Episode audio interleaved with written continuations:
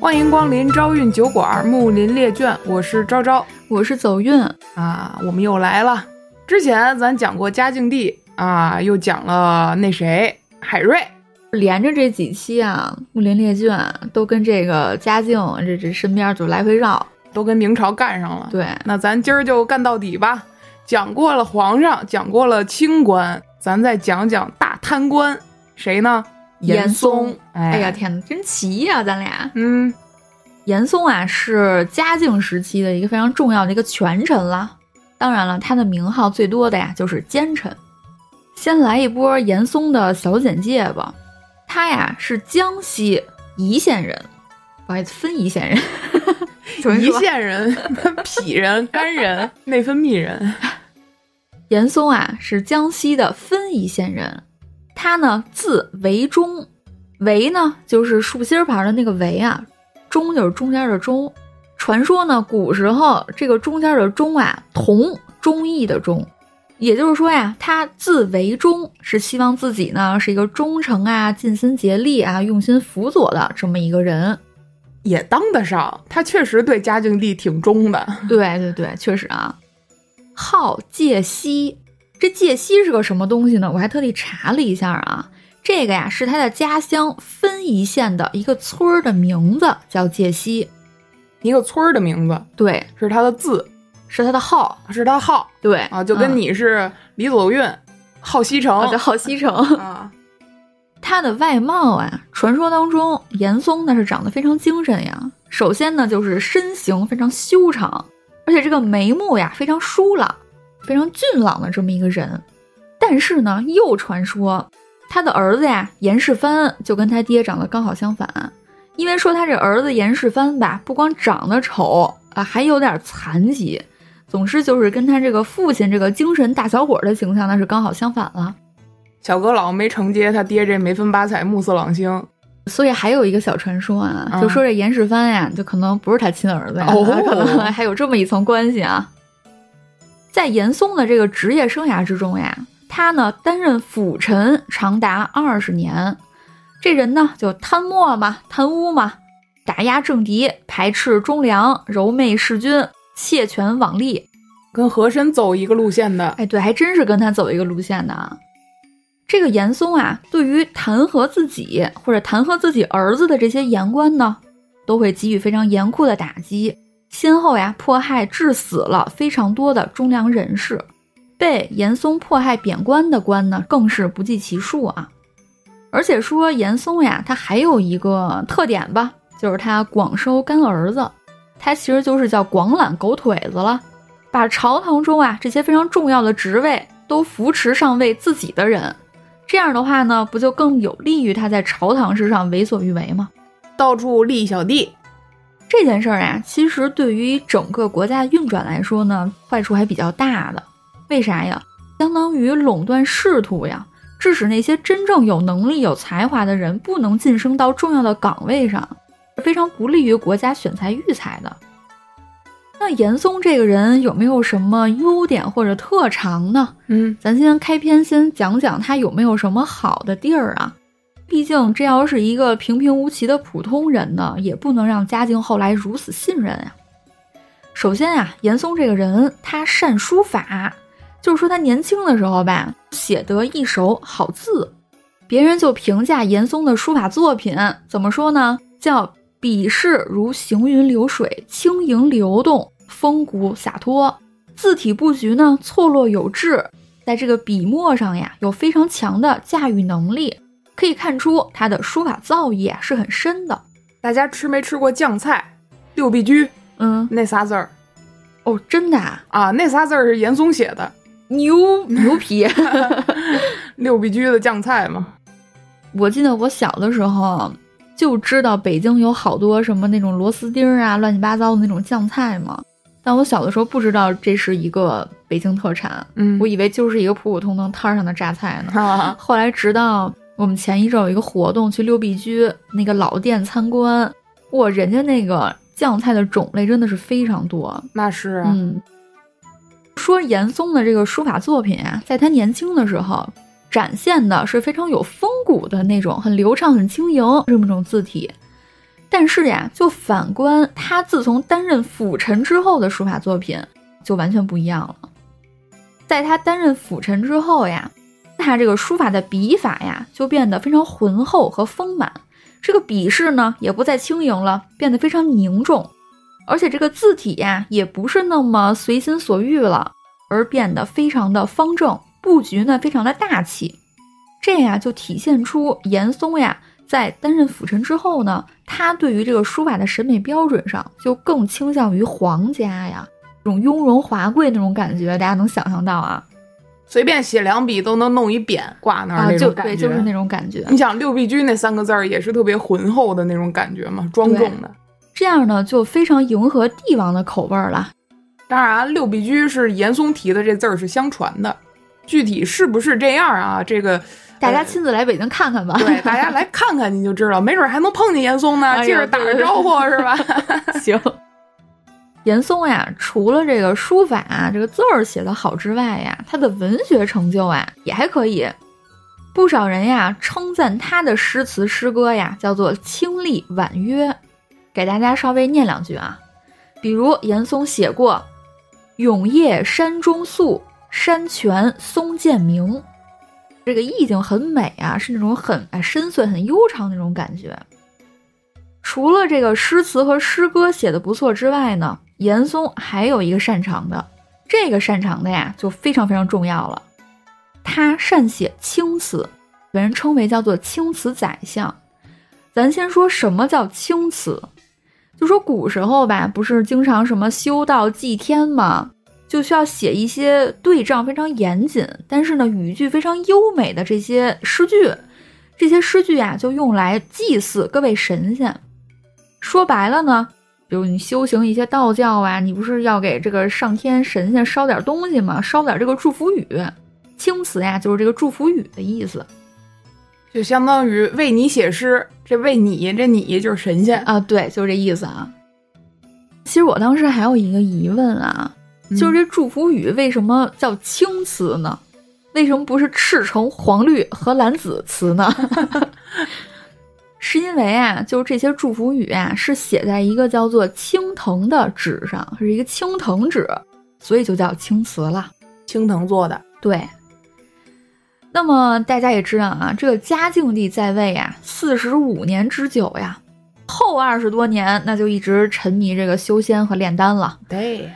所以说呀，严嵩善写青词，善写这些神仙的祝福语，就特别特别的得到嘉靖的青睐。那时候满朝文武都得写青词，凡是有点名头的。说完严嵩仅有的这些优点呢，接下来呀，就开始说说他这一生吧。就他是怎么从一个青年变成一个奸臣的呢？从一个壮志满怀的青年，精神小伙，哎。变成了一个 油腻大臣，家里是金山银山、房田万顷的大奸臣。严嵩啊，其实很有志气，学习特别好。十九岁的时候呢，就中举了；二十五岁就中进士了，相当年轻啊！而且他中的这个进士还不是一般的进士，人家是全国第五呢。哎呦，很很好了。大家反观一下海青天海老爷。所以说，从学习这块儿啊，就很牛的，还是。那严嵩啊中进士的这一年，还有一件大事发生，就是明孝宗驾崩了。明孝宗的儿子呢，明武宗就继位了，也就是就是弄豹房的那位啊，就朱厚照就继位了。哦，朱厚照、明武宗在位的时期呀，严嵩好像并不是特喜欢这位皇帝，就表现在于呢。这个明武宗一上位，严嵩就好像无异于说我要立刻往上努、往上爬啊，就是没有说要立刻入仕。明武宗在位时期呀，严嵩大部分的时间呢都在隐居读书，闲暇之际呢还以诗文自娱，所以这段时间呀，他留下了很多文学作品和书法作品。那有一个问题就来了啊，就是这人就这么隐者吗？对呀，就是他学习这么好，然后又这么有志向，那他为什么就能忍住不让自己入仕呢？有两个原因啊。首先，第一个呀，就是严嵩啊，他的家人相继去世了，那就以前嘛要守孝的嘛，所以这守孝呢就守了好几年。第二个原因啊，就是明武宗时期啊，有一个男团特别出名儿，嗯太监男团啊，叫嗯八虎。这八虎里呢，有一个人就特别有名儿了，就是刘瑾大太监啊。这大家可能之前也听说过。明武宗嘛，非常宠信这帮大太监，很放任这些太监为所欲为呀。所以呢，刘瑾等人呀，就仗势欺人，也杀死了不少忠直之臣。也就是说呢，严嵩这个时候呀，他心中是有一些顾虑的。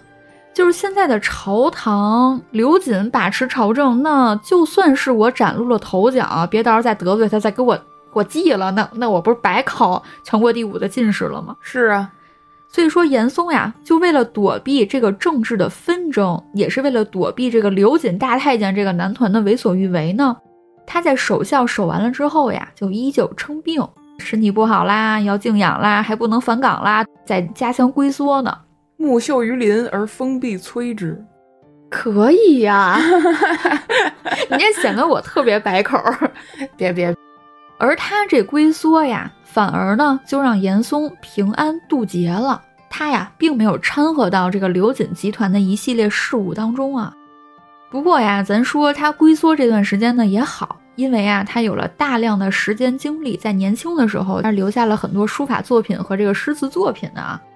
在正德五年，严嵩三十岁的这一年呀，有人告刘瑾图谋不轨，还在刘瑾的家中呢发现了一些什么兵甲呀、玉玺呀。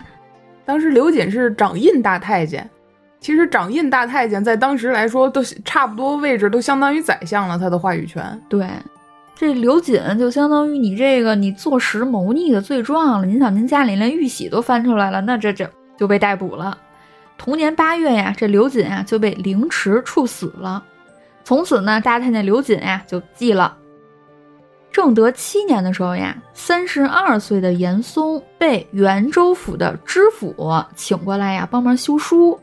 这个袁州府啊，就是江西的宜春。这个袁州府的知府呀，就请这个严嵩呀过来当咱们这个总撰，主持这个地儿的修书工作。哦，这一修啊，就修了两年，一直到严嵩三十四岁啊，都在从事修书的工作。那咱又说了，这刘瑾大太监都记了，那为什么严嵩还不激进起来呀？啊您还搁这修书干啥呀？您全国第五的进士对吧？您为什么不嗯支棱起来呀？别苟着了。这大家就先别急啊，因为这人的事业呀，这也是逐渐起来的，那也不是你说马上就嗯就马上就能支棱起来的嘛。这不嘛，这严嵩呀，马上就要认识他生命中一个非常重要的人了，就是夏言。正德十一年呀，三十六岁的严嵩北上京城，正式复官。他认识了在北京任礼部尚书的夏言。反正名声都不咋地，对，臭味相投了，属于是。这夏言吧，当时非常得皇上的宠信，而且夏言也是江西人，跟这个严嵩是老乡儿啊。两眼泪汪汪。严嵩和夏言的年龄只差两岁，就是夏言就比严嵩大两岁，所以说这年龄相仿，严嵩又年轻有才，又是老乡儿，夏言呀就多多少少对严嵩还是有些印象的。再加上严嵩啊，人家是有这目的的人了，他呢就特意呀和当时担任礼部尚书的这个夏言，哎，这老乡儿就故意接近，所以呢，后来呀，严嵩呢多多少少也得到了夏言的推荐了。目的达到了，对，很快啊，正德十六年，四十一岁的严嵩就升官了。啊，就很难说他这个升官跟下年有没有关系啊？我觉得多少肯定是有点关系的。很难说没关系。对，很难，对对对，很难说没关系。四十一岁的严嵩啊，他当时升了什么官呢？他升了南京翰林院的侍读。这个升官其实是一个非常非常重要的一个升官的节点。为啥呀？这儿给大家有一个小补充啊，就是翰林院，其实咱们之前讲过的很多木林的人物都在翰林院这块儿当过差。嗯，如果呀你没有在翰林院当上侍读这个官儿，你就很有可能这辈子就止步于普通的翰林小岗位了。是个垫脚石。对，因为侍读呀，它其实是一个五六品的官位了。虽然说没有多少实际的权利啊，但是侍读这个官位呢，能够经常接触到皇帝，就相当于呢，你能接触到权力中心的事物，那这以后你崭露头角的机会可就多多了啊。有的官儿他吃香的在于他的权力，有的官儿吃香的在于他的位置。嗯，对，侍读的这个位置呀就非常重要了。四十一岁的严嵩，这不是升了翰林院的侍读吗？嗯哎，这一年呀，又有一个大事儿发生。哦，明武宗豹房那位，哎，朱厚照驾崩了。朱厚照吧，这个咱之前也说过啊，就明朝这些皇帝呀，很难有子嗣。朱厚照呀，就无子继位。玩死了给自己。对，那当时的朝廷呀，按照兄终弟及的祖训呢，就把当时啊年仅十四岁的兴王世子朱厚熜，把他扶持上位了，年号呢叫嘉靖。自此，嘉靖帝呀就登场了。嘉靖帝登场之后呀，又有一个非常有名的事件发生，这个事件呀叫做大礼议。哎，这时候说一个前摇吧，嗯，就是啊，嘉靖帝的爹和上一个皇帝朱厚照的爹不是一个爹，嘉靖帝的爹和朱厚照的爹呀是亲兄弟。朱厚熜和朱厚照是堂兄弟的关系。哎，对，就相当于比如我是皇帝，比如我记了啊，我让我大爷的儿子上位，就那种感觉啊。我也就也就是我的儿子。哎，行了行了，别 不用说了啊。这个非常严肃的有关于皇室你正统血脉的问题就浮出水面了呀。啊，有人说了，说嘉靖啊，我们扶植你入主皇位，你呀得改爹，你呢得认朱厚照的爹是爹，这样呢你才能真正的入继大统。那嘉靖不干呀，嘉靖说了，凭啥我爹就不能是我爹了呀？我就要奉我的生父为爹，明孝宗就是我的伯父，就是我大爷，想改换我的父母没门儿。嗯。那朝廷里那些主张正统的这些大臣呀，尤其是受过什么明孝宗呀、明武宗就是皇恩的这些大臣，那就不干了呀。那我不能由着你这位十四岁的新皇帝胡来呀。所以当时呀，时任这个内阁首辅的杨廷就带着百官呀和嘉靖就杠上了。这以上呢就是白话版的大礼议运动，而这个运动呀一下持续了三年才结束。嘉靖帝为什么要跟这爹字儿较劲呢？也是因为他当时上位，他也知道他这皇帝是白捡的，所以势必所有人都希望他成为一个傀儡。但他不是想成为傀儡的人，所以他要做这样一件事儿，把自己的态度告诉所有人，不是任你们摆布的。哎，最终啊，这商量来商量去，那大家采取了一个非常折中的办法，这个嘉靖的生父尊称为叫做恭穆宪皇帝。嘉靖的生父呀，呃，也是有史以来第一个称他为皇帝，但他实际上没做过皇位的人。嗯，这前言说了半天了，这大离异事件到底跟咱今儿说的严嵩有什么关系呢？这关系就在于啊，嘉靖帝的亲爹不是被公称为什么什么皇帝了吗？哎，这严嵩呀，为了庆祝嘉靖帝成功认爹，特地为嘉靖写了祝贺的诗文，哦，比如说就什么《庆云颂》啊，《大礼告成颂》啊，啊，据说呀，这两篇这个祝颂词呢是文采非凡了。你听这名儿，大礼祝凡颂，呃，反正嘉靖帝真是非常高兴啊！你想，我认爹成功，呃你还有一大臣专门给我写一诗词，这估计文笔也不凡，那我得多高兴呀！而且这个时候很少有一个势力愿意支持他。大礼告成颂啊，也被奉为就是马屁著作之一啊。嗯，所以这回呀，就可见了，严嵩就是在嘉靖面前崭露头角了。大家别乐啊，这马屁颂有用你还别说，这马屁颂呀，还真有用。啊！因为呢，仅仅一年之后，四十五岁的严嵩啊，就又升官了。他这次升的啥官呢？嗯，升为国子监祭酒。这国子监祭酒是个什么官职呢？这个呀是古代呢掌管教育的官职，而且呀是国子监的最高领导了，官职为从三品。呃，所以说这拍马屁是真有用啊！国家大学校长哎，可以这么说啊，那得是中央党校了，那都得是。啊一五三二年呀，五十二岁的严嵩再次升官，升任南京礼部尚书。两年之后，五十四岁的严嵩轮岗了，任南京吏部尚书。又过了两年，五十六岁的严嵩呢，执掌京城礼部。从南京到北京，这可真真的到了嘉靖跟前儿了。平步青云啊！对呀，五十六岁的严嵩开始执掌京城礼部，负责什么考试呀、外交呀、祭祀呀等等事宜啊。其实礼部呀，并不是什么清水衙门，尤其是当你特意想捞油水的时候，那这油水可捞的可就大了。毕竟跟考试挂钩嘛。对呀，你想想啊，海青天为啥老考不上呀？当时可能就跟这严嵩有关系啊。你想想，这无数考学者，那你这是不是要孝敬一下啊？啊，所以这收了不少油水。又过了两年，一五三八年，这一年呀，又有一事儿，那就是嘉靖啊，又想起自己亲爹的事儿了。嘉靖想了，虽然之前呀，你们称我的生父为公墓县皇帝了。但是还没正经入太庙呢呀，朝中大臣肯定不同意啊，而且啊，这时包括严嵩都不同意。严嵩当时执掌礼部嘛，那你这入太庙、入正统这些事儿，肯定是礼部会执掌一部分权力嘛。所以说严嵩有很大的发言权。严嵩又说了呀，说皇上呀，您想让您爹入太庙这事儿呀，我我好好思考了一下啊。而且我回去呢，连夜翻了很多工具书，哎，就觉得您想干的这事儿呀，不行，这是没有这个依据，所以啊，新华字典上找不着。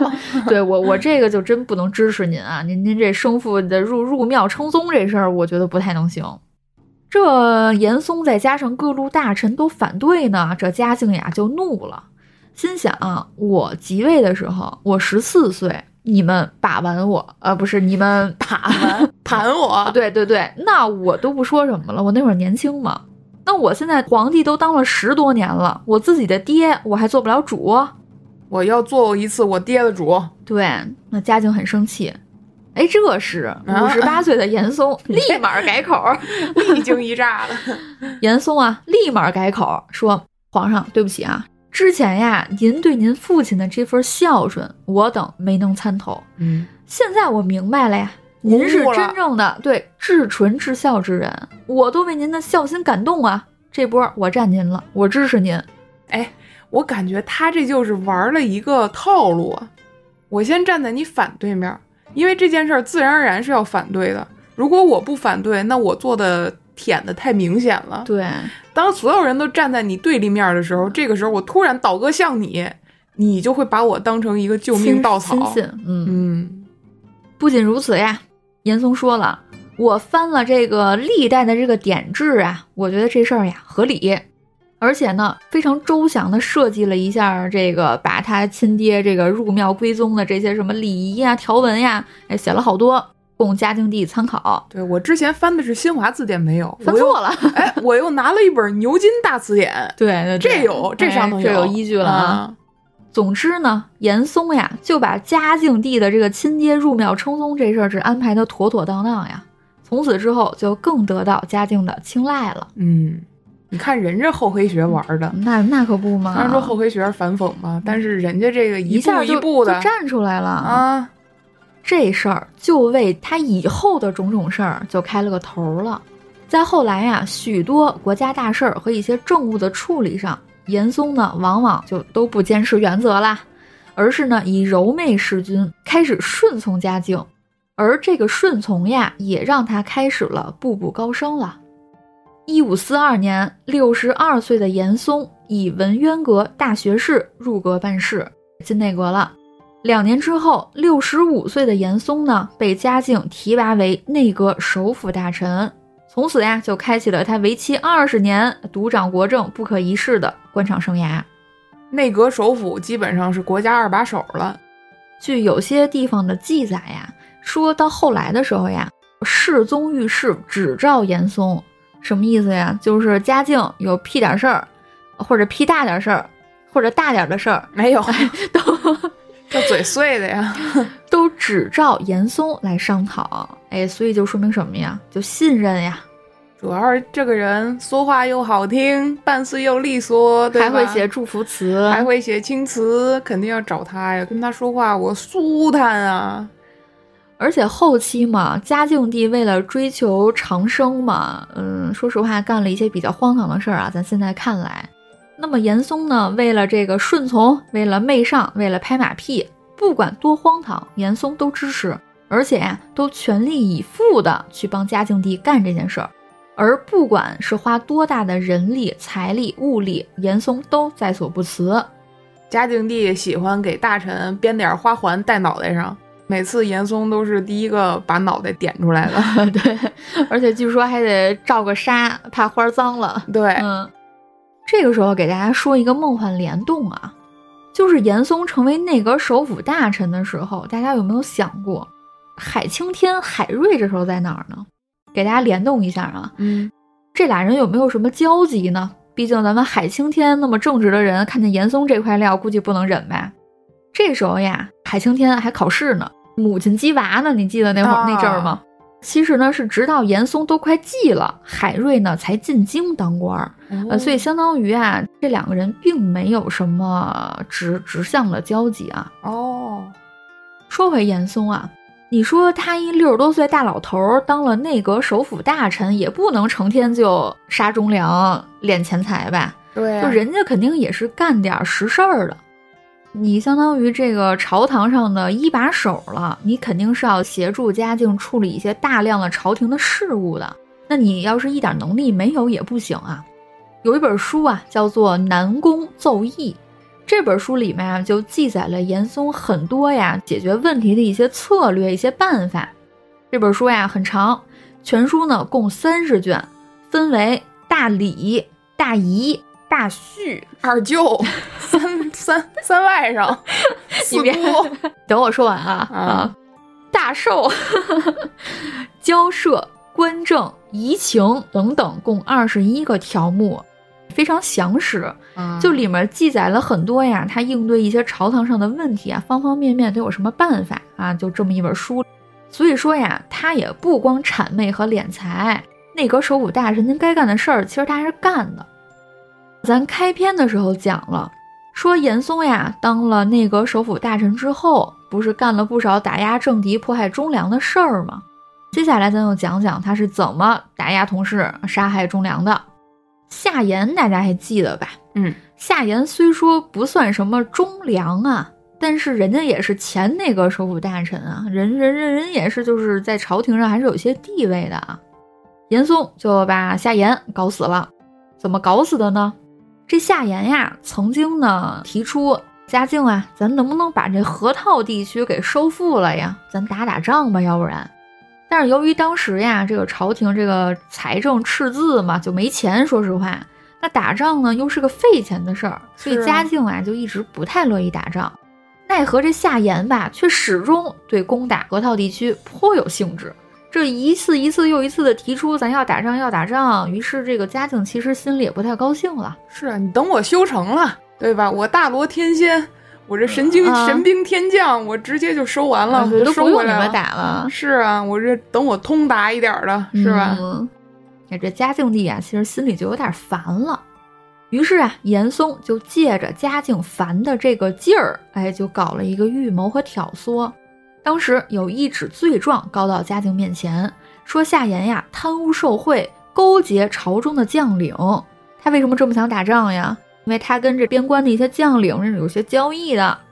除此之外呀，这个一纸状书里还写了，说这夏言呀私底下就说皇上坏话，都被好多人都听见过。哎哎，这这这不行。嘉靖读完这个诉状之后就大怒呀，心想夏言你行哈，这个可以。于是呀，就派人立刻把夏言逮捕了。你说严嵩这人性。夏言对他其实应该算是有知遇之恩的，那肯定啊。嗯，不过现在他不下去，我就没法上去。对，那那那你就必须得下来。这个朝堂上只能有我一个经典老臣，不能再有第二个经典老臣了。同年十月呀，嘉靖呀就判夏言斩首，夏言的这些亲信呀也是或贬或罚了。那这少了一个经典政治大臣，严嵩从此在这个政治场上，那更是如鱼得水了。嗯，一五五零年，哎，又有一个事儿发生啊，叫做庚戌之变。这庚戌之变是个啥事儿呢？蒙古那边有一民族叫鞑靼。嗯，嘉靖在位的时候吧，确实这个明朝的这个武力，呃，这这这个这个军事确实不太行。这个鞑靼嘛，蒙古嘛，这是很牛的呀，这非常威猛啊。挑衅、武力威胁，要求呢你明朝你要开放边境的贸易。嘉靖就慌忙派一个将领，这个将领呢叫裘鸾，就派这个裘鸾保卫北京。不料当时呀，严嵩也知道了自己家这个军事什么实力，你甭管就是派个天仙什么的来，估计咱也打不赢。严嵩呢，怕打了败仗呀，不好跟嘉靖交代，于是呀，就跟裘鸾商量了一下，说咱呀，别与这个鞑靼交战了，打呢也是败，何必招皇帝不高兴呢？那这裘鸾啊，也是跟严嵩同流合污啊，俩人呢就决定，行，咱不打了，咱呢就眼睁睁的看着敌人烧杀抢掠，抢走大量的财物，杀死边关的百姓。所以说呀，在这件事儿里。由于明兵的不作为，就导致这个鞑靼兵啊包围北京了啊，这烧杀抢夺呀，百姓非常受苦。这儿还有一个这个小故事啊，据说呀，鞑靼在这个北京城郊这个大肆杀掠的时候，你猜严嵩干啥呢？干啥呢？写青词呢啊啊，一漠不关心啊，丝毫不顾国家危亡和百姓死活。裘鸾呀和严嵩这一行为呢，就引起了很多大臣的公愤呀。朝堂之上，毕竟还是有好人的，还是有人拎得清的啊。这时候呀，就有一个正直的忠臣就站出来了，他呢就是兵部的员外郎杨继盛。这个人呀，他为人呢非常正直，对严嵩、裘鸾哎这些丧权辱国、哎不顾百姓死活的行为，那是义愤填膺啊。于是呢，就上奏嘉靖。杨继盛呀，向嘉靖上奏章，揭发了严嵩的十大罪状，而且条条都有证据。嗯，这说明这是看不惯严嵩许久了啊，早就默默的收集证据了。这一下都给你告皇上面前去，不值严嵩久矣。可是呀，禁不住严嵩跑到嘉靖前面舔呀、解释呀，说呀，杨继盛才是对朝廷不忠呢。我跟您面前这么多年，您还不知道我吗？这杨继盛那些证据都是假的，他呀才是勾结外敌，才是对您不忠。嘉靖呀就听信了严嵩之言，将这个忠臣杨继盛打入天牢了，把黑的说成白的，把白的说成黑的。对，忠臣杨继盛呀在天牢被关了三年，最终呢由于没查出什么罪证，哎，这嘉靖本来想放了他吧。但是呀，严嵩就想赶尽杀绝，他怕这个杨继盛出来之后又对自己产生威胁，所以呢就撺等嘉靖把杨继盛处死了。所以我当时啊看到这个人的故事的时候，我就在想，你想一位忠臣，一位拎得清的忠臣，在天牢里关了三年，我相信他可能这三年里漫长的日夜呀。他可能每天都在期盼着自己能雪冤呀，就期盼着嘉靖能看到我才是那个正义之人吧。他其实可能对皇帝也好，对其他的大臣也好，或者说对整个这个朝廷也好，都抱有了很大的期待。可是三年之后，在他面前的就是嘉靖帝说：“我要处死你。”其实没有严嵩，他也必死无疑。当初从他被打入天牢之后过的那三年，就注定了他的死亡。我是这么觉得啊。嘉靖帝是什么人？一个再要面皮、再聪明不过的一个人了。这么聪明又又要面皮又多疑的人，他一定不能承认自己的错误。嗯，他如果把杨继盛放出来，那就说明他把自己犯的一个错翻出来给世人看，必不能留这一条自己的这个黑历史。对，污点在这儿是吧？对。当然了，被严嵩搞死的忠臣，哎，不止杨继盛了，比如沈炼也是一代名臣。为人呢也非常刚正，曾经呢也以一个叫十罪书弹劾严嵩，不过呀也还是老套路了，被严嵩污蔑说你你别名臣了，你别刚正了，你呀是白莲教教徒，嗯，就被处以杖刑，活活打死了。当时呀，这个明朝的一个局面是什么呢？军事上那是肯定不行，这财政呢空空如也呀。呃，这个朝堂之上有没有人才呢？那有是有，但是大部分呢都是严嵩的狗腿子，就这么一种非常日益恶化的政局吧。那严嵩呢，作为首辅大臣呀，你不仅没有向嘉靖提出一些改革的措施，你没有让这个国家更好，你反而呢推波助澜，嘉靖想干啥干啥，想挥霍挥霍，让这个朝局啊就朝向一个更乱更糟的方向发展。在严嵩看来呀。皇帝嘉靖，哎，你是可以为所欲为的，嗯，至少从我这儿，我不约束你。凡是嘉靖喜欢听的，哪怕不该说的呀，我也说。只要是嘉靖想要做的，哪怕荒唐可笑，哎，我也支持你。你说，如果明朝没有严嵩，会更好吗？嗯，明朝没有严嵩，也会出现张松、王松、李松。这儿啊，再给大家梦幻联动一波吧。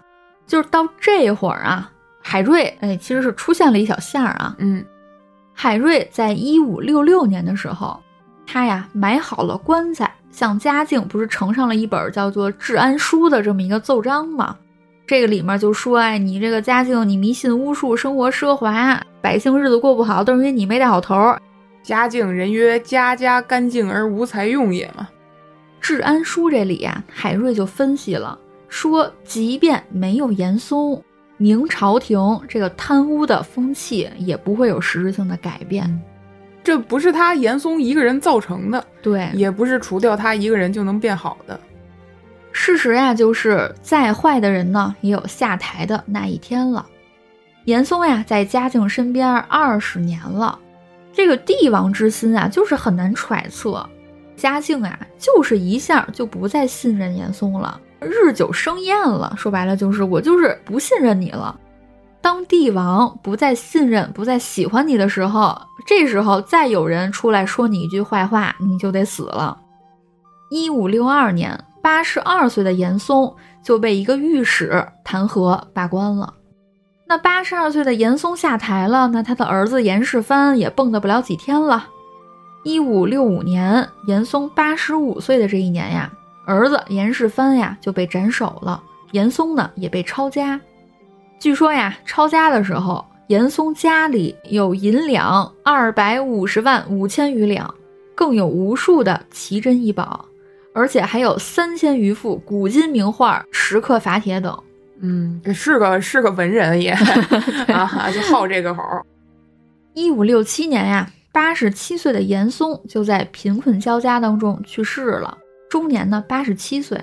据说呀，这严嵩不是被抄家了吗？这儿子也继了，这他也一分钱没有了。而且他这一辈子，说实话挥霍久了，不不太会自己挣钱哈。嗯。所以说呀，他接近死亡的时候，说呢，就住在墓地旁边的一个草棚里，捡点那个墓地里的贡品果腹。他死的时候呢，也没有棺木下葬，就是一袭草衣啊，草席，嗯，也没有人来问津，没有人来吊唁。所以说这个结局合理。呃，对，我对我就想说说合理。嗯，其实他在鼎盛的时候。据说啊，他奢靡到什么程度？他睡觉是需要两个抱脚丫鬟的。什么叫抱脚丫鬟？他老年人嘛，脚手脚容易冰凉，就是血液循环没有那么通畅。哎，对，到不了脚心，所以他就需要找两个妙龄少女，一边一个抱着他脚丫子睡觉。哎，跟他养不长那么，呛着睡，就奢靡到这个程度。暖暖宝宝都需要真人来出演，而且还得是妙龄少女，对，嗯，还不能是老妈子，对，最后落得这么个下场，怎么说呢？这个人啊，观其一生，还是那句话，没有人说他生下来之后就想我这辈子我就要当一个恶人，我就要当一个奸臣，我就要遗臭万年，没有这样的人，对吧？你想他年轻的时候，其实他是一个反而批判过朝廷的人，他觉得这个朝廷挺污浊的。他觉得我不想跟他们同流合污，那也是他当时折服的一个原因之一了。那后来他为什么能成为他年少的时候最讨厌的样子呢？还是因为嘉靖帝和这个朝廷的环境多一点吧。所谓一朝天子一朝臣嘛，兵怂怂一个，将怂怂一窝。嘉靖帝是什么样的人？他的危机感时刻都存在，他又是很聪明的人，他又擅长玩帝王心术。他怎么能保证自己的皇位稳固呢？就是让底下的大臣引起这种党争，他们有事儿干了，天天不是这一波人倒台了，就是那一波人上位了，他哪有心思管你这皇位的事儿呢？他如果没有心思管皇位的事儿，他皇位不就坐稳了吗？所以玩帝王心术是嘉靖的一个政治手腕，也是他玩的最明白的。不过为什么你说最后严嵩他倒台了呢？正是因为嘉靖帝他玩帝王心术玩到一定程度，他被帝王心术反噬了，被党争反噬了。其实当时严嵩他的党羽已经发展到嘉靖不可控制的地步了，嘉靖肯定忍不了了呀。哎，对，而且当时。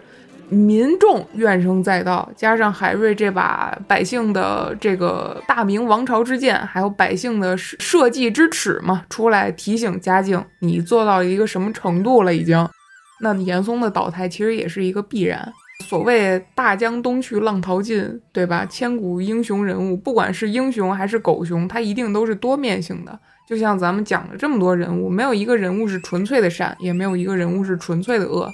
当年那个白衣少年，对吧？唾弃官场的那个白衣少年，在老的时候回到墓地上，他观看自己，回首自己的一生的时候，我不知道他是什么样的一个心情啊。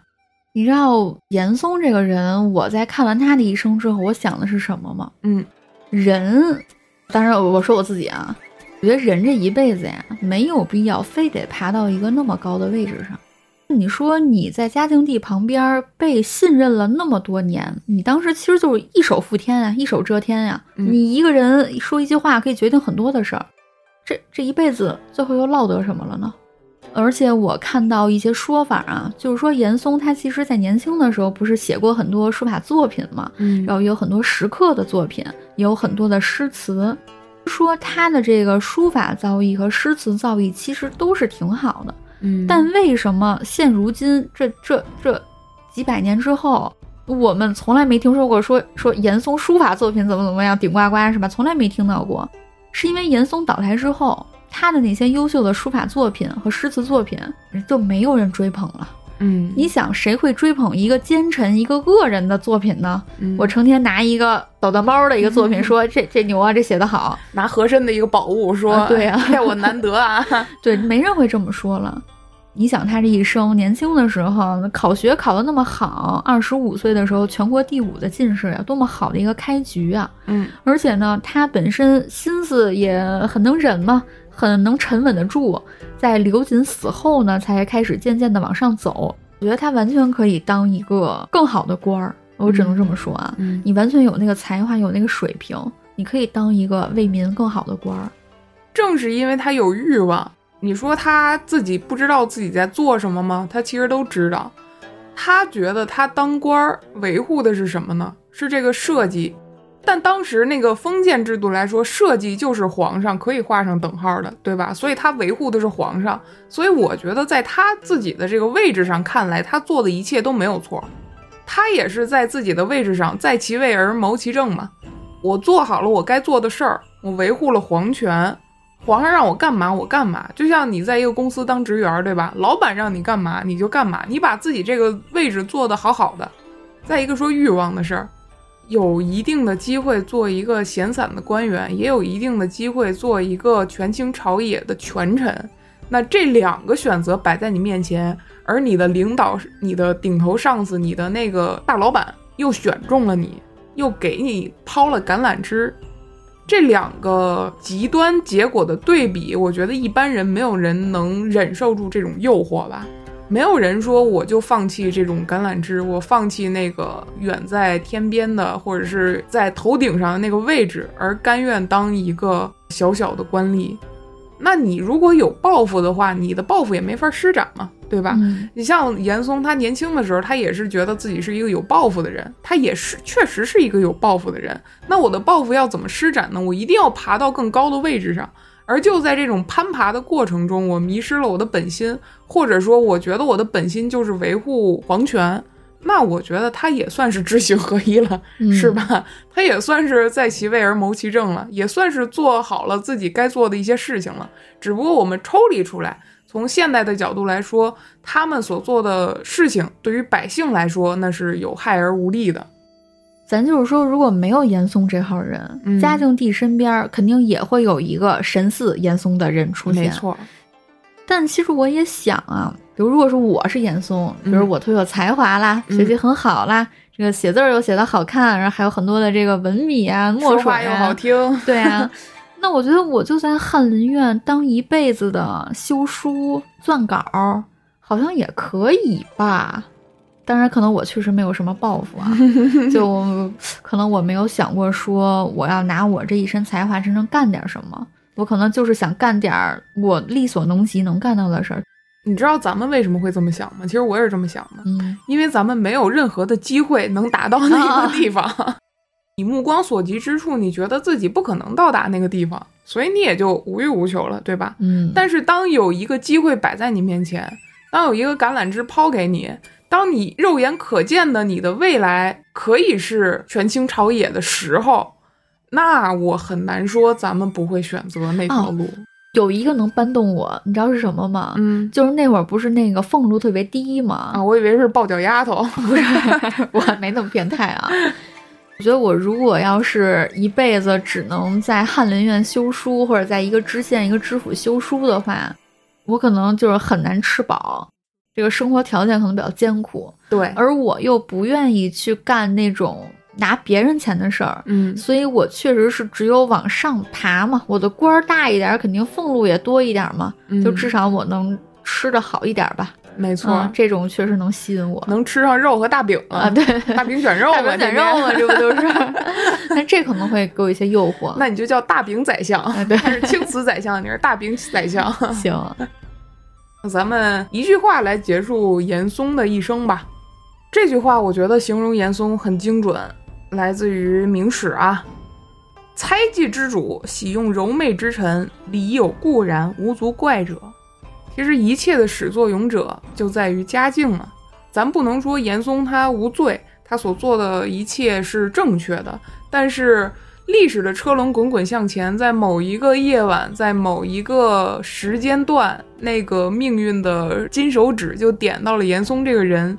他在滚动向前的过程中被浪潮裹挟，嘉靖帝也是其中的一员。他们都在历史的浪潮里，在命运的使然下选择了自己，或是对，或是错，或是他们甘愿的也好，不情愿的也好，但是他们做出了种种的选择，留下的也就是我们后人的无数评说了。嗯嗯，大家对严嵩这个人，这个贪官啊，或者说这个复杂的人，哎，有什么感想或者感慨，也欢迎大家来为我们留言，跟我们互动啊。嗯，然后，当然，如果您觉得这期节目还凑合的话，也欢迎大家为我们打赏打赏啊。